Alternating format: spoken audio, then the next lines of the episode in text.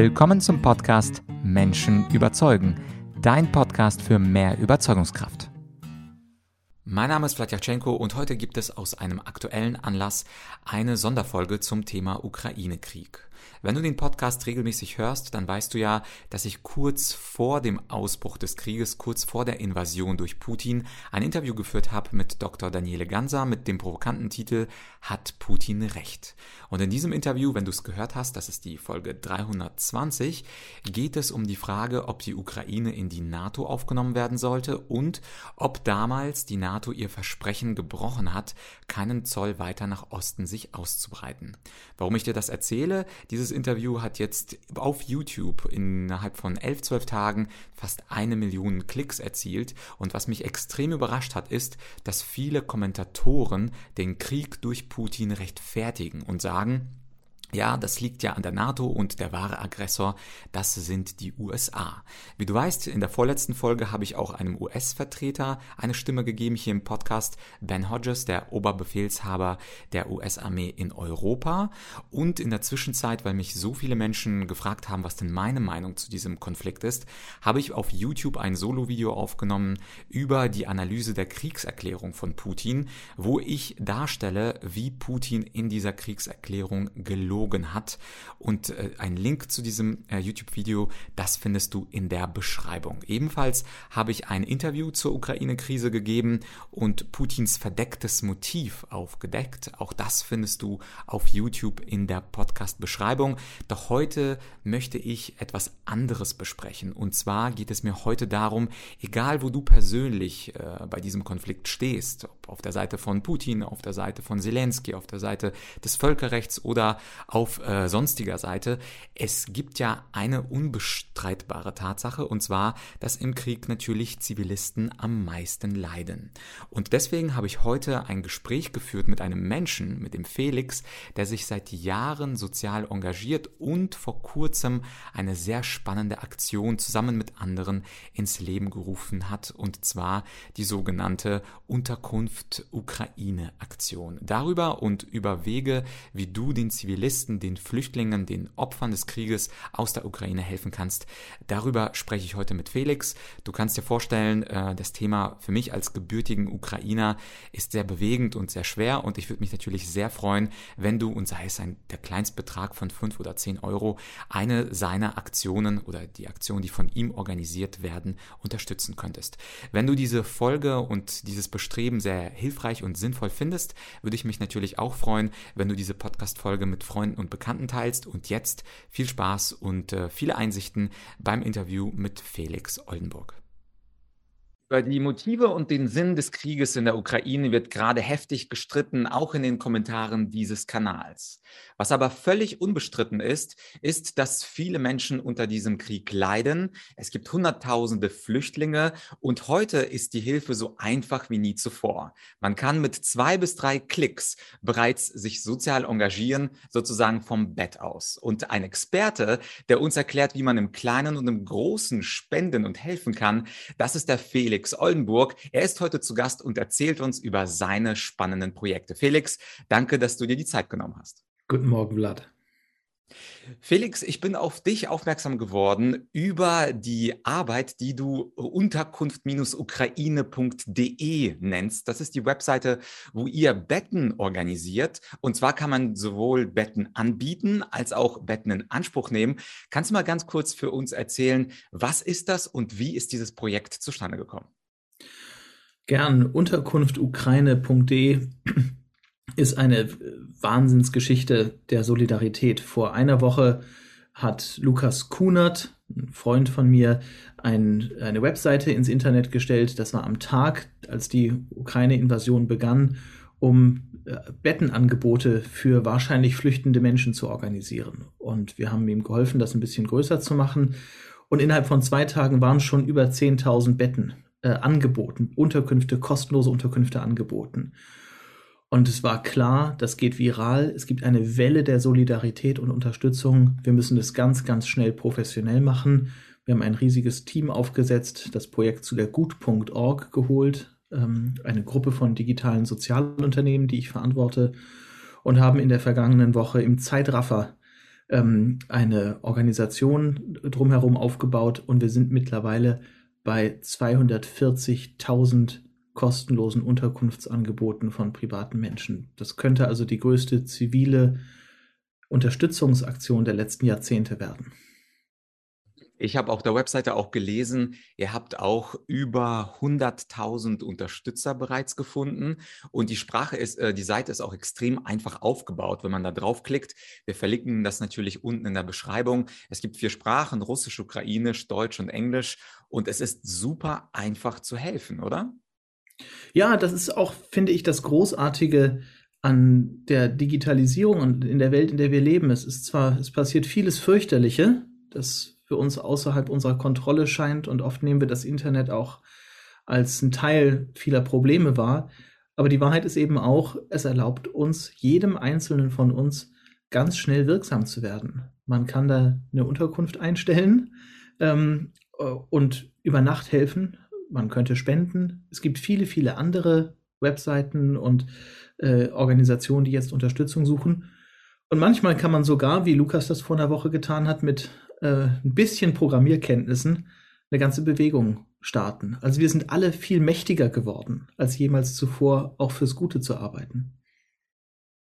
Ja, also unglaublich. In so wenigen Tagen 240.000 Betten, Tendenz steigend.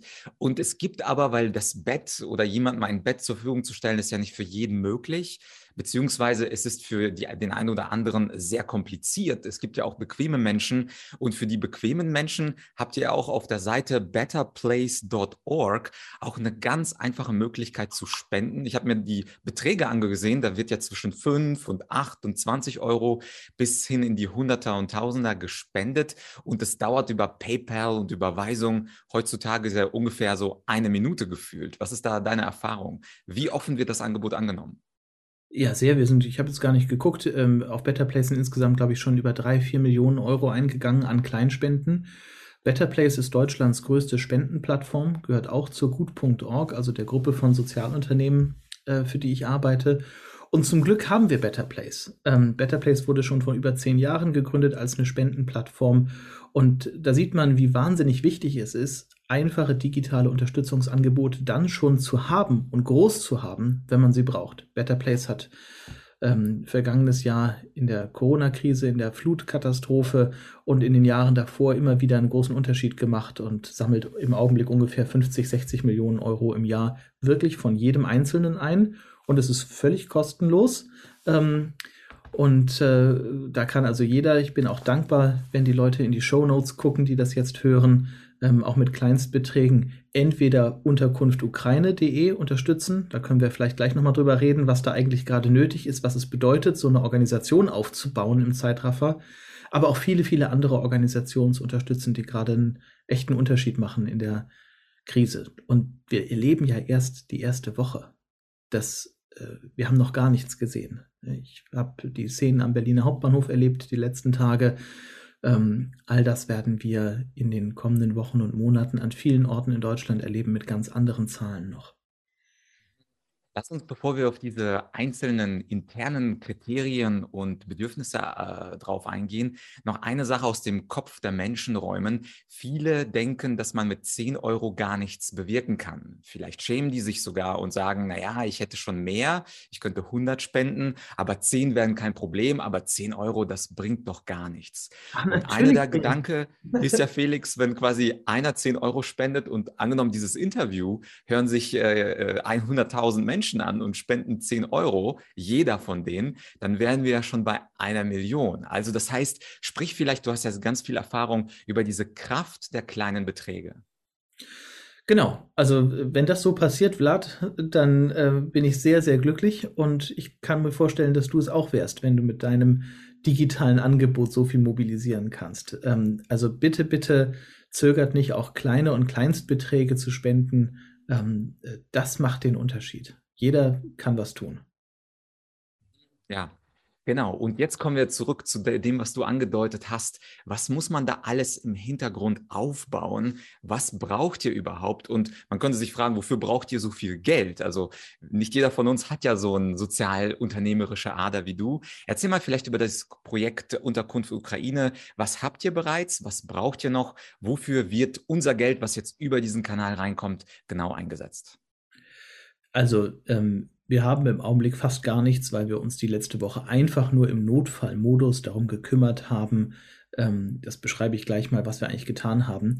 Die dreieinhalb oder so Millionen, die ich erwähnt habe, die bei Better Place eingenommen worden sind, die sind für viele, viele andere Organisationen eingeworben worden. Wir haben überhaupt den Better Place, äh, unsere eigene Better Place Unterstützungsaktion erst gestern online gestellt. Ähm, ähm, deshalb hoffe ich, dass da jetzt auch noch mal was dazukommt. Also wir haben tatsächlich von Null gestartet. Ähm, wir arbeiten im Augenblick aus Reserven, die wir haben. Das dürfen wir als gemeinnützige Organisation auch gar nicht lange. Also wir haben da tatsächlich jetzt einen dringenden Bedarf.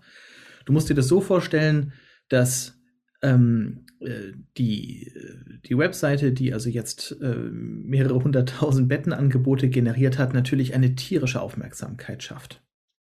Ähm, und äh, eine enorme Erwartungshaltung und viele, viele Unterstützungsangebote. Ähm, überleg mal, wie viele Leute sich da jetzt per E-Mail melden. Unser Postfach ähm, quillt natürlich völlig über, über. Wir mussten innerhalb von zwei, drei Tagen Freiwilligenteams bauen und briefen. Wir mussten ähm, eine professionelle äh, E-Mail-Verwaltung aufziehen, die es erlaubt, dass auch Menschen außerhalb meiner Organisation überhaupt auf E-Mails zugreifen dürfen, sie beantworten können. Ähm, wir mussten die Daten von Unterkünften, aber jetzt auch die Daten von Ankommenden, also von flüchtenden Menschen gewaltige Datenmengen, die müssten, mussten wir einzeln zugänglich machen, sodass das auch datenschutzrechtlich funktioniert. Wir haben mehrere Entwicklerteams im Hintergrund, die daran arbeiten, ähm, für die freiwilligen Callcenters, die jetzt entstehen, eine Software zu bauen, um diese gewaltigen Daten abzuarbeiten, ähm, E-Mail-Makros, sodass die E-Mails schneller beantwortet werden können. Denn alles wächst gerade exponentiell und so schnell kannst du gar nicht sein, kann, kannst du gar nicht hinterherkommen, wenn man in solchen Größenordnungen arbeitet.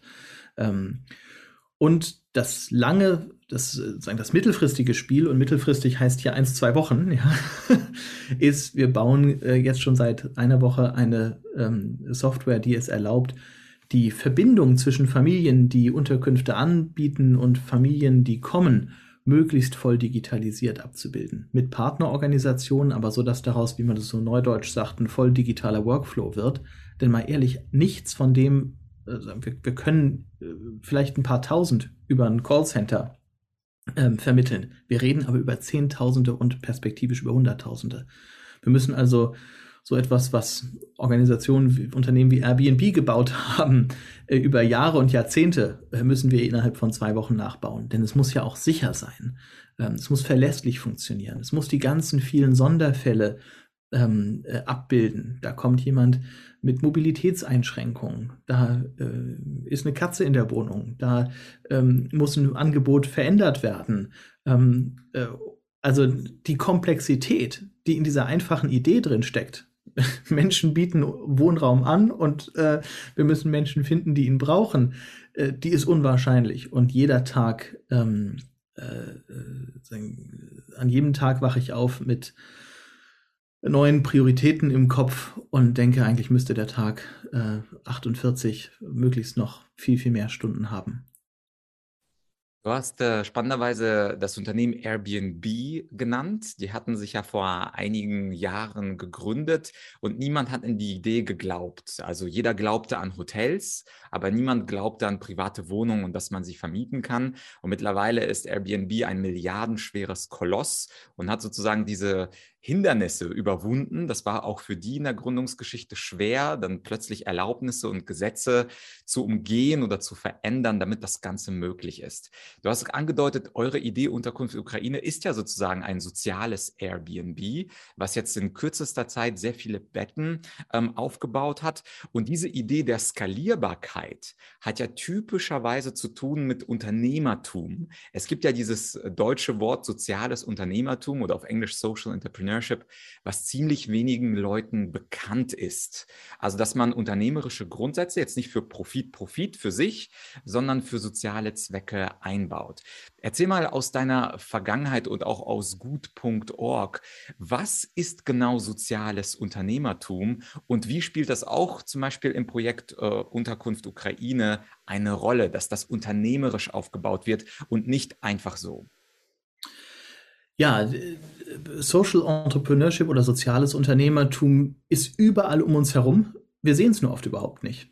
Ähm, äh, jemand, der ein Krankenhaus gegründet hat, ist ein Sozialunternehmer. Denn irgendwann muss dieses Krankenhaus unternehmerisch funktionieren. Es hat also Einnahmen, Ausgaben, deshalb überleben Organisationen, deshalb skalieren sie, deshalb werden sie groß, deshalb können sie auch große Probleme lösen.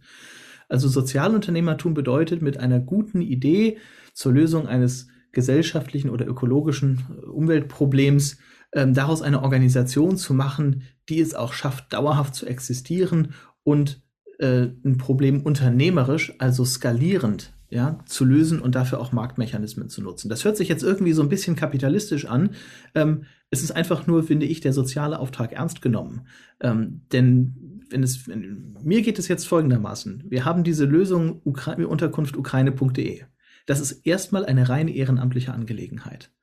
Ich weiß genau, wenn es uns nicht gelingt, daraus jetzt eine Organisation zu bauen, die eine langfristig tragfähige Lösung schafft, dann werden wir bei der nächsten Krise, also schon in wenigen Wochen, werden wir dann nicht mehr existieren. Ja, wir werden nicht mehr mit dem Anstrom zurechtkommen. In wenigen Monaten werden wir nicht die Folgen, die langen, langen Folgen der Ukraine-Krise bewältigen können, denn das ist ein Thema, das ist jetzt kein Sprint, sondern Dauerlauf. Und wir werden auch nicht in der nächsten Krise, wenn wir wieder dieses Problem haben, dass Menschen ankommen und Unterkunft suchen, bewältigen. Ähm, das heißt, Sozialunternehmertum äh, ist überall um uns herum. Ja, überall um uns herum sehen wir Organisationen, denen es gelungen ist. Aber das Seltsame ist, dass wir gerade auch in Deutschland so die Vorstellung haben, etwas, was gut gemeint ist, darf auch nie mit Geld zu tun haben. ähm, das ist immer nur, das sind immer nur Spenden dann. Aber so kann man keine Organisation bauen. Ähm, und deshalb ist mein eigentliches Lebensthema bis vor einer Woche, ähm, bis der Anruf zur Unterkunft Ukraine kam.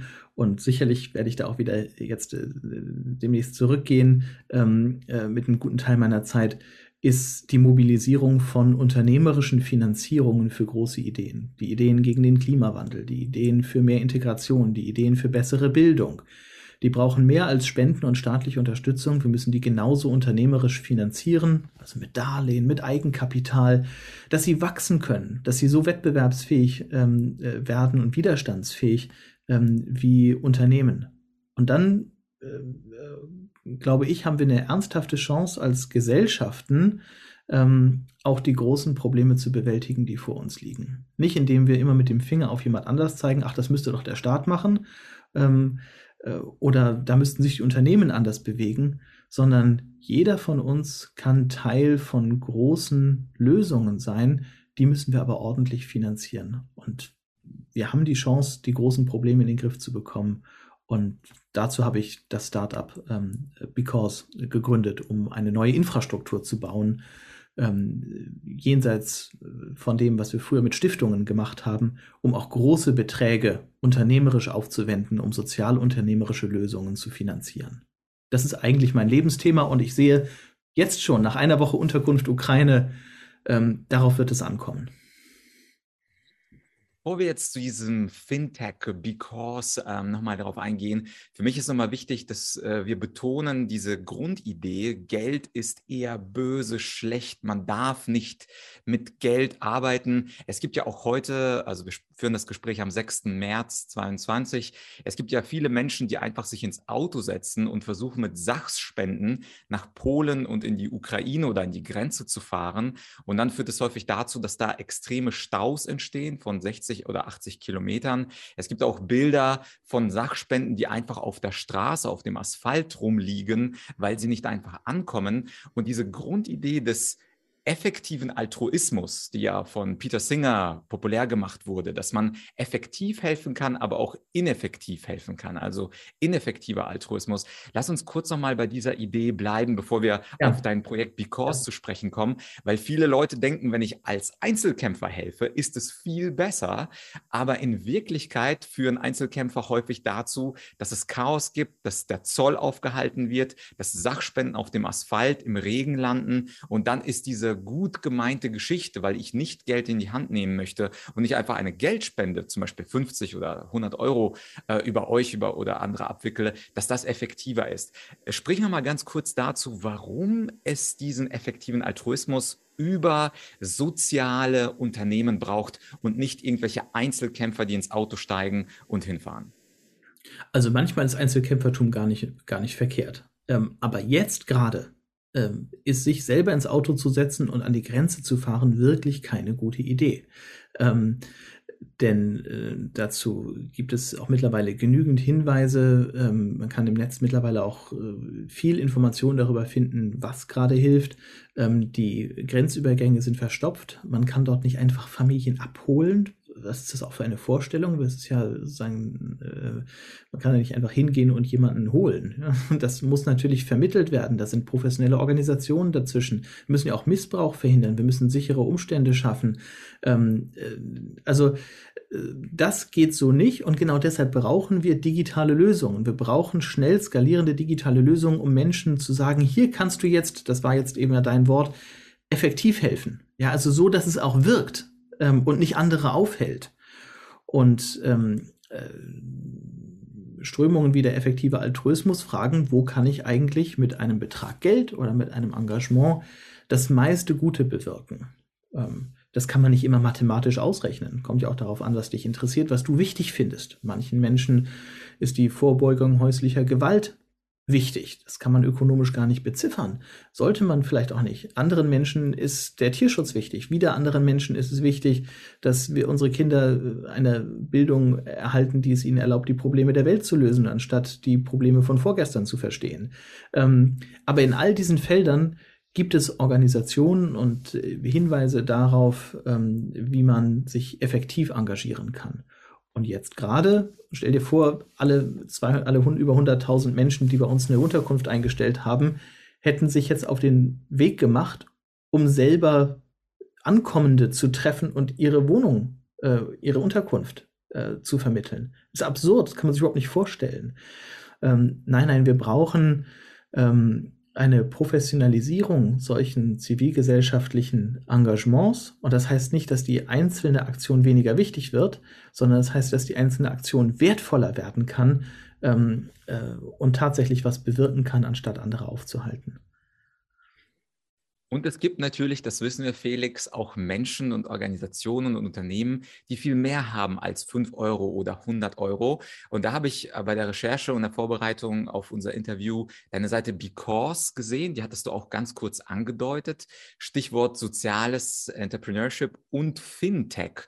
Vielleicht kannst du ja darüber etwas erzählen. Und wenn uns der eine oder andere Unternehmer zuhört, der auch überlegt, im größeren Maße zu helfen, vielleicht kannst du ihn überzeugen. Also erzähl mal über Because. Kurs? Ja, also mir fällt das schwer, ich will da jetzt keine Werbung machen oder sowas, aber es ist mir wichtig, schon über den Moment hinauszudenken. Im Moment ist meine ganze Aufmerksamkeit ähm, und auch die Aufmerksamkeit vieler anderer Organisationen zu Recht auf der Bewältigung der akuten Krise, äh, die wir jetzt haben und die aber noch viele, viele Monate dauern wird. Ich bin immer nun schon lang genug ähm, mit äh, ähm, über meine äh, Führung der Organisation Ashoka, das globale Sozialunternehmernetzwerk, ähm, habe ich lang genug hunderte, wenn nicht tausende brillante soziale Ideen erleben dürfen über einen längeren Zeitraum. Und ich habe auch erlebt, wie viele davon nicht skalieren, nicht überleben, weil sie nicht die richtige Finanzierung haben. Ähm, und daran denken wir im ersten Moment nicht. Ja? Wir denken im ersten Moment, ach, hier ist was Tolles, hier engagieren wir uns. Ähm, aber dann müssen da Hauptamtliche eingestellt werden. Ähm, und zwar nicht nur für ein Jahr, sondern für fünf Jahre, damit die Arbeit auch gut läuft. Dann muss Ausrüstung finanziert werden, Miete gezahlt werden. Heutzutage hat auch alles noch mit IT zu tun. Das heißt, es müssen Entwickler gefunden werden. Wahnsinnig teuer. Ja? Dinge, für die Unternehmen ganz normale Markteinkünfte haben und davor, bevor sie Markteinkünfte haben, haben sie Wagniskapital. ja, so funktioniert unsere Welt. Wenn es eine gute Idee gibt, eine richtig gute Idee mit einem guten Team dahinter, dann gibt es Wagniskapital, um die Anfangsinvestitionen zu bewältigen und hinterher profitieren alle. Ähm, dieses Wagniskapital, dieses unternehmerische Geld, das äh, auch mit guten Ratschlägen kommt, mit einem langfristigen Engagement, mit einem Interesse am Überleben der Organisation, das fehlt uns zu häufig für ähm, sozialunternehmerische, für engagementgetriebene Lösungen. Und das ist auch ganz normal. Wenn du anfängst mit einer Idee, dann denkst du erstmal nicht daran, wie finanziere ich das in zwei Jahren. Und am Anfang ist es easy. Viele Engagierte kommen, im Augenblick erleben wir bei unterkunftukraine.de, alle möglichen Unternehmen rufen an und fragen, kann ich helfen? Ich kann das gar nicht richtig aufnehmen, wenn ich nicht ein, äh, eine Gruppe von Hauptamtlichen, von Mitarbeiterinnen und Mitarbeitern aufgebaut habe, die dann auch aus diesem Engagement was machen können. Und deshalb ähm, glaube ich, dass wir es so einfach machen müssen, sich mit großen Beträgen zu engagieren, wie es ist, ähm, äh, ein Aktiendepot zu führen. Ja, das schwebt mir eigentlich, das ist meine Vision. Ja, ein Engagementdepot, in das Menschen mit Vermögen oder mit hohem Einkommen so einfach einzahlen können wie in ein Aktiendepot und dann mit wenigen Klicks, auch mit etwas größeren Summen, brillante, verlässliche, gut bewertete Ideen gemeinsam finanzieren können. Wenn wir das schaffen könnten, dann würde das für Ukraine, äh, für Unterkunft Ukraine einen Unterschied machen und für viele andere brillante Lösungen. Denn jeden Tag entstehen um uns herum tolle Ideen zur Lösung von Problemen, nur die wenigsten überleben, weil wir sie falsch finanzieren. Ja, äh, vielen Dank, Felix. Im Grunde am Ende dieses Interviews haben wir jetzt drei Möglichkeiten. Also die ganz kleine, die betterplace.org, äh, super einfach. Es gibt einen Button, man trägt da den Betrag ein, 5 Euro, 20 Euro oder 200 Euro und das dauert eine Minute. Äh, die mittelgroße Lösung ist die Unterkunft-ukraine.de, verlinken wir auch. Ganz tolle Geschichte, die sich innerhalb von sieben Tagen wirklich hochskaliert und hoch explodiert ist. Und die dritte, das ist dein Projekt Because, was auch langfristig natürlich angelegt ist. Ich glaube, für jeden, der spenden möchte, ist etwas dabei. Und ich weiß auch aus eigener Erfahrung in Gesprächen um das Thema Spenden, das ist das Thema Geld und Absetzbarkeit. Das ist für einige doch durchaus wichtig. Kannst du da noch ein kurzes Wort zu sagen? Also wenn ich spende, kriege ich dann etwas zurück? Ganz praktisch gefragt.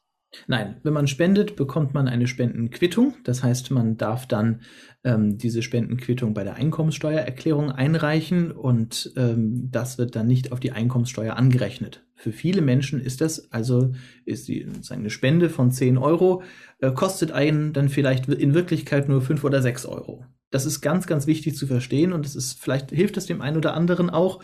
Äh, man kriegt das dann zwar erst äh, vielleicht ein Jahr später zurück, aber ähm, dafür haben wir äh, gemeinnützige Organisationen mit Spendenmöglichkeit.